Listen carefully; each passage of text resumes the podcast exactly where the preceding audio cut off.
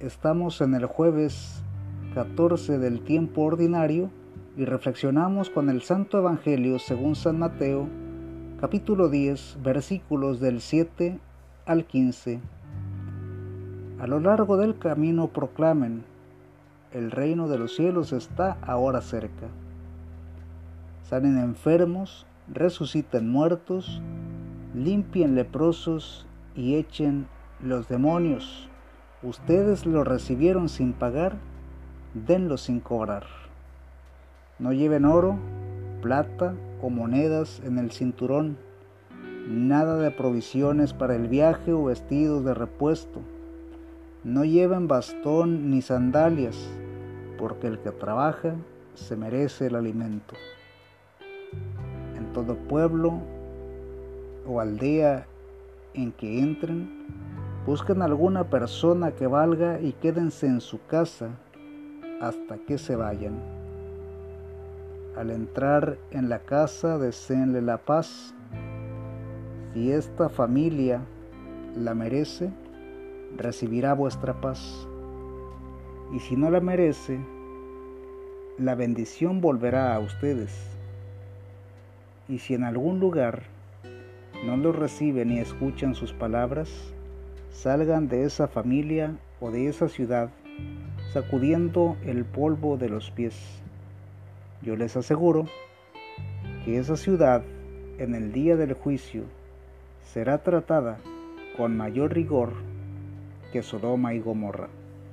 Palabra de Dios. Te alabamos Señor. Seguimos, queridos hermanos, hablando de que el reino está cerca. Y eso me da para decir, estamos en el tiempo de la preparación. La segunda palabra que se desprende hoy del Evangelio es providencia. Confiemos en la providencia de Dios.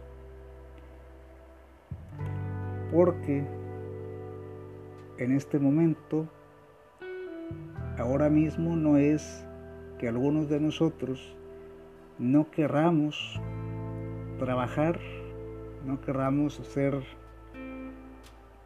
los trabajos habituales, valga la redundancia, pero ciertamente la economía ha disminuido para muchas familias. Confiemos en que Dios nos conceda el alimento diario, nos siga concediendo el lugar de descanso y el vestido. La tercera palabra que se desprende el día de hoy del Evangelio es ya casi al final habla del juicio.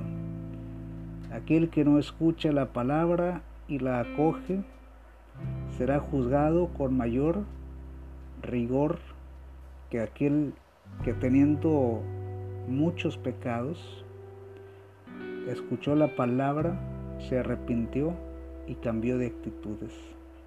En realidad es la invitación del día de hoy al cambio de actitudes para poder participar de la presencia eterna de Dios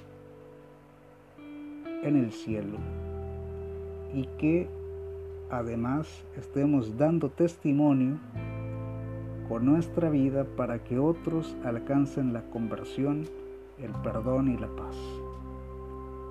El Señor nos bendiga, nos guarde de todo mal y nos lleve a la vida eterna. Amén.